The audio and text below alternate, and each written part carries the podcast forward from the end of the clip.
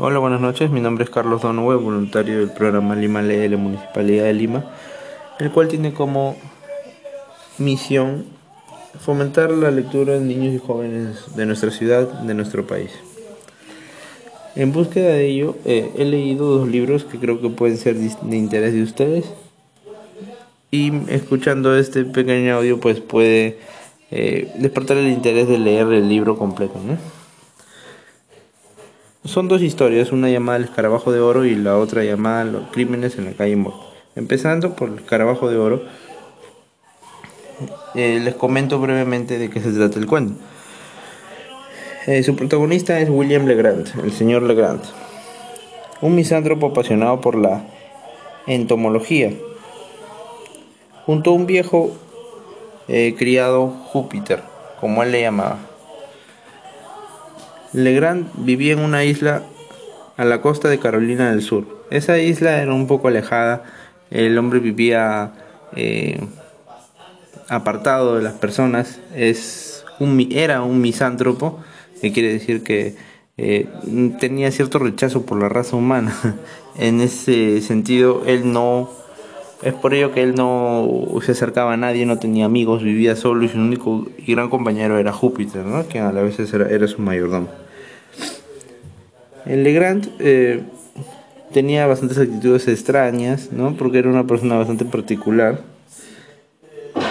Y un día encuentra pues una especie desconocida de escarabajo que por su color dorado brillante con algunas manchas negras y con un este, considerable peso, parecía como si estuviera hecho de oro, como una pepa de oro, ¿no?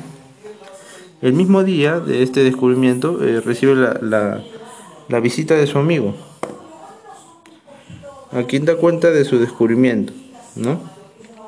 Y le dibuja en un, en un papel, ¿no? Que encontró en su casa, eh, la figura del escarabajo. Lo que pasa es que él lo encuentra y se lo presta a un granjero de la zona, ya que le gustó y dijo préstamelo para tenerlo hoy y te lo devuelvo mañana. Bueno, el señor Legrand acepta, eh, se lo presta y luego va, a su casa contando pues de su famoso descubrimiento del escarabajo de oro, pero no lo tenía con él, entonces para mostrarle a su, a su amigo se lo dibujó.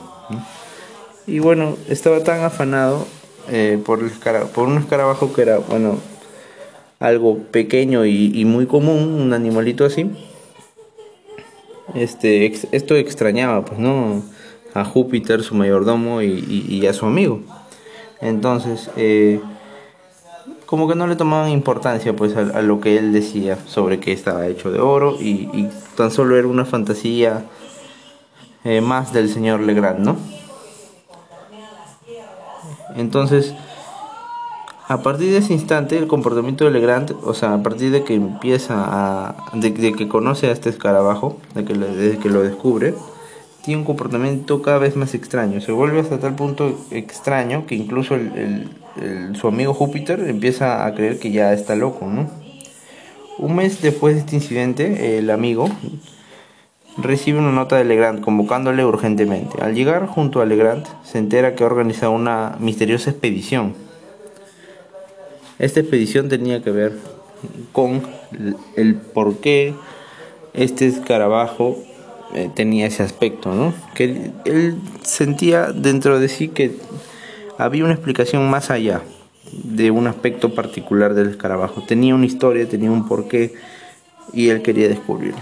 Entonces, convence a Júpiter, su mayordomo, y a su fiel amigo para ir este, en busca de una expedición.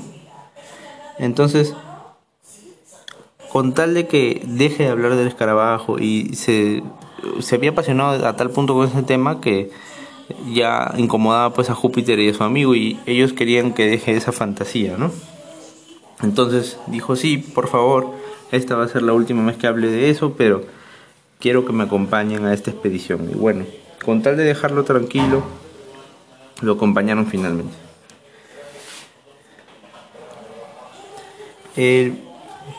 En esa expedición pues caminan por un, por un largo monte, eh, por, la, por, la, por el bosque, encuentra un, un árbol.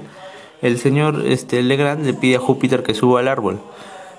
Ahí encuentra una calavera para su asombro, ¿no? Y esa calavera, pues, como natural le faltaba un ojo.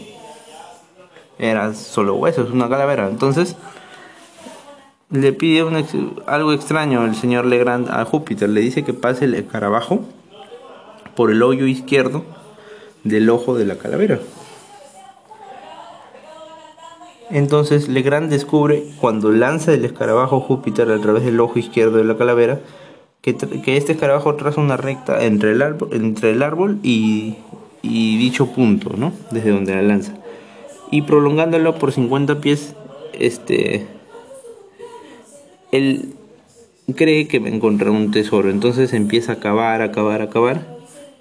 Y es así que lo encuentra un tesoro eh, enterrado por hace mucho tiempo por un pirata perseguido. Entonces,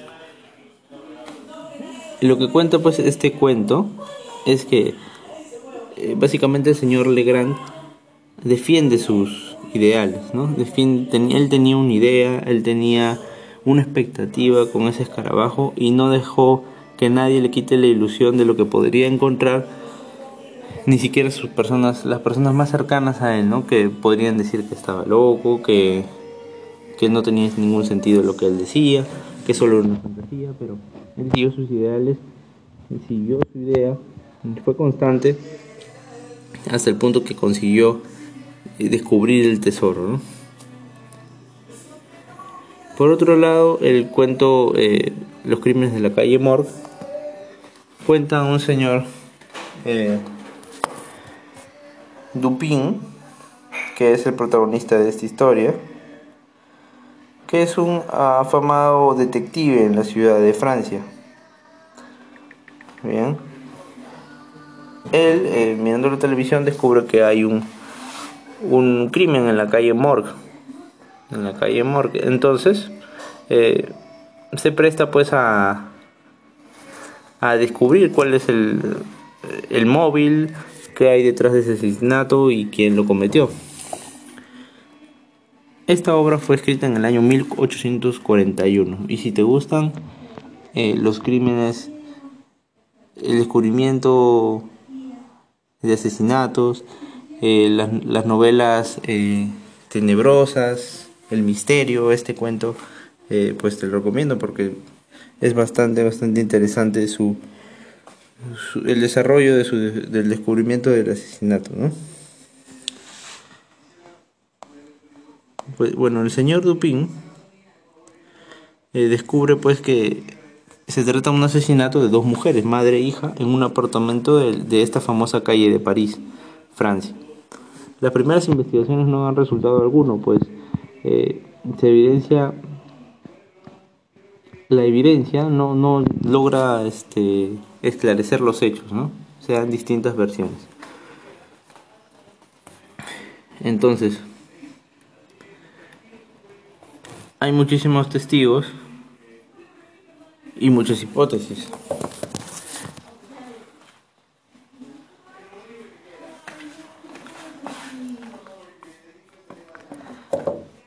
Se dicen que el asesinato pudo haber sido cometido por cinco personas. Bien. Pero finalmente eh, ninguna de ellas cometió el, asesinato.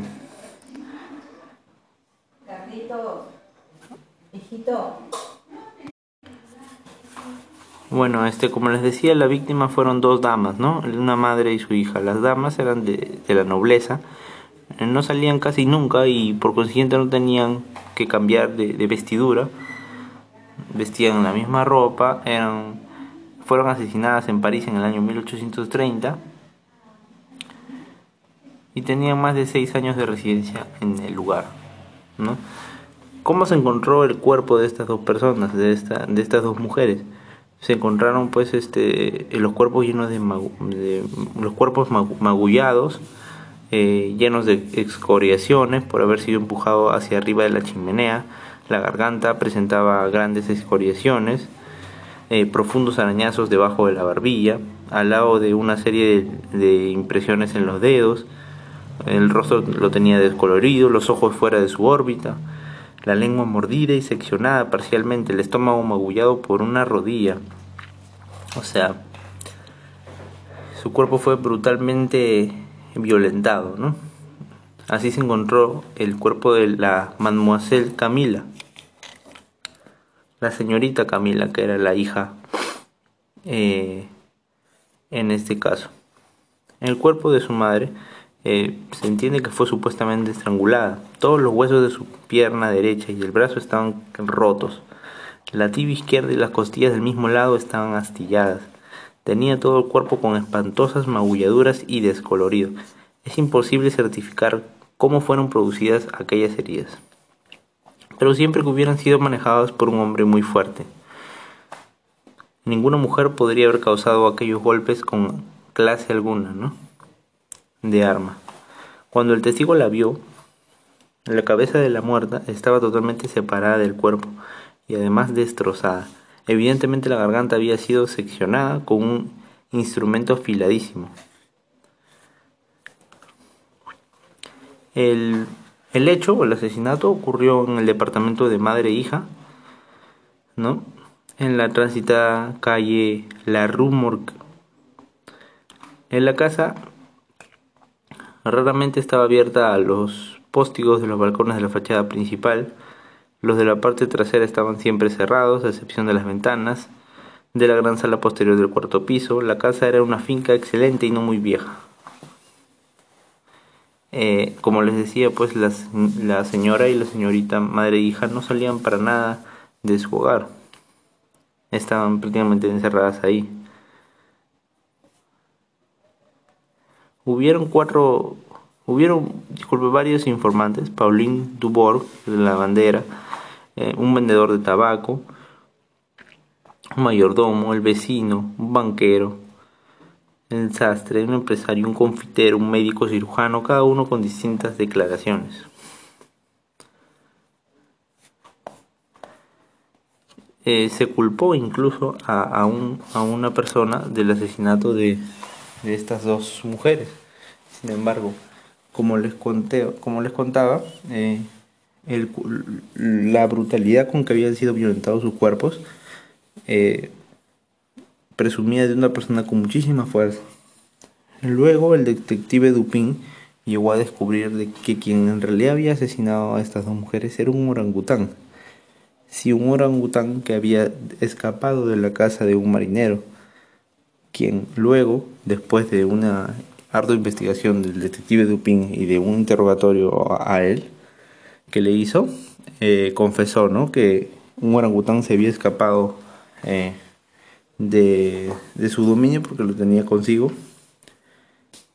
Y pues este era este quien había cometido los horrorosos crímenes de la calle Bueno, entonces les, les invito a leer estos dos cuentos bastante interesantes. A mí en lo particular me gustaron mucho. Y en realidad todos los cuentos de este autor eh, son de este corte, pues no, novelas misteriosas, terroríficas y bastante interesantes para la lectura. Bueno, eso es eh, todo en cuanto a estos dos cuentos del, del autor Edgar Allan Poe. Me despido hasta una siguiente oportunidad. Hasta luego.